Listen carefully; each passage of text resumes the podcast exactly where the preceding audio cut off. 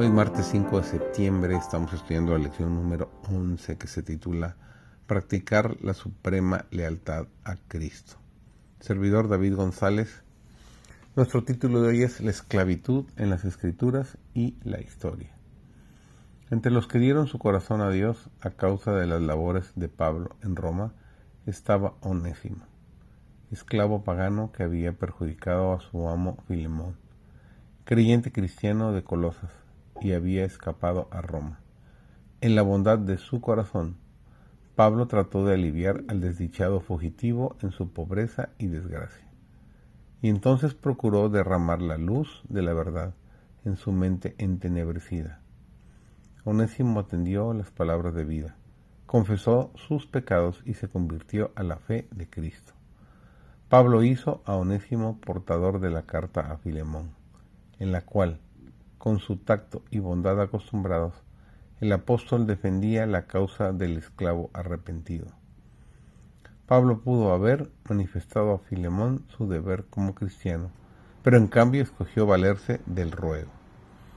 El apóstol pidió a Filemón, en vista de la conversión de Onésimo, que recibiera al esclavo arrepentido como a su propio hijo, mostrándole tan profundo afecto que le decidiera a habitar con el que está, con el que antes fuera su amo, ya no como siervo, sino más que siervo, como hermano amado.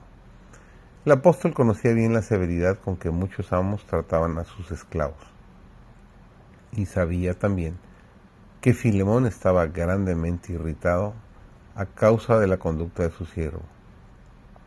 Trató de escribirle de tal manera que despertara sus más profundos y tiernos sentimientos de cristiano. La conversión de Onésimo le había transformado en un hermano en la fe, y cualquier castigo infligido a este nuevo converso sería considerado por Pablo como aplicado a él mismo.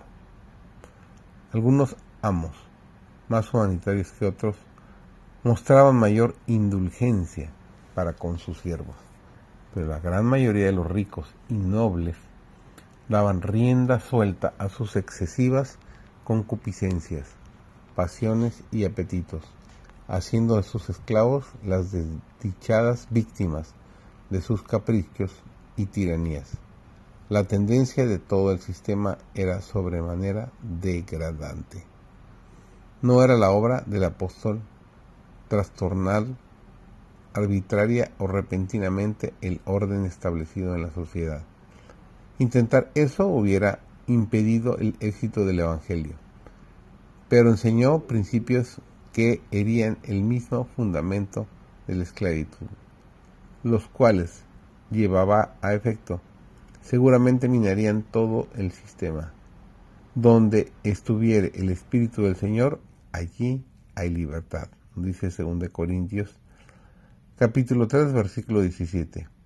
Declaró, una vez convertido, el esclavo llegaba a ser miembro del cuerpo de Cristo, y como tal debía ser amado y tratado como un hermano, un coheredero con su amo de las bendiciones de Dios y los privilegios del Evangelio.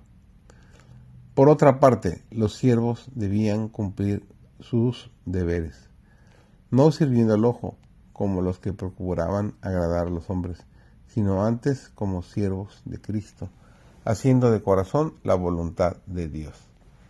El cristianismo forma un fuerte lazo de unión entre el amo, el esclavo, el rey y el súbdito, el ministro del Evangelio y el pecador caído, que ha hallado en Cristo purificación del pecado, han sido lavados en la misma sangre vivificados por el mismo Espíritu y son hechos uno en Cristo Jesús.